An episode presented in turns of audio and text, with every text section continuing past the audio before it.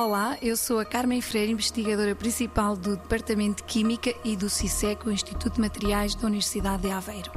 No âmbito de um projeto de doutoramento financiado pela, pela Fundação para a Ciência e Tecnologia, estamos a desenvolver materiais biopoliméricos para aplicação na regeneração do miocárdio. Um dos primeiros trabalhos desenvolvidos envolve a adição de nanoestruturas de proteína, nomeadamente nanofibras de lisozima, que é uma proteína abundante na clara do ovo, e estamos, portanto, a usá-las para melhorar as propriedades dos materiais. Neste caso, em plastros constituídos por gelatina, ao qual adicionamos as nanofibrilas para melhorar propriedades como as propriedades mecânicas e a atividade antioxidante dos materiais.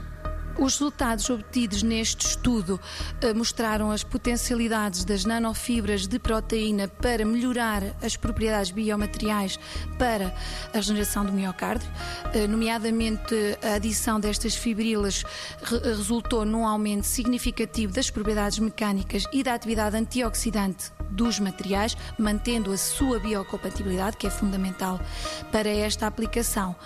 Obviamente, no futuro será necessário continuar a avaliar uh, as propriedades e as potencialidades deste material, nomeadamente a nível biológico.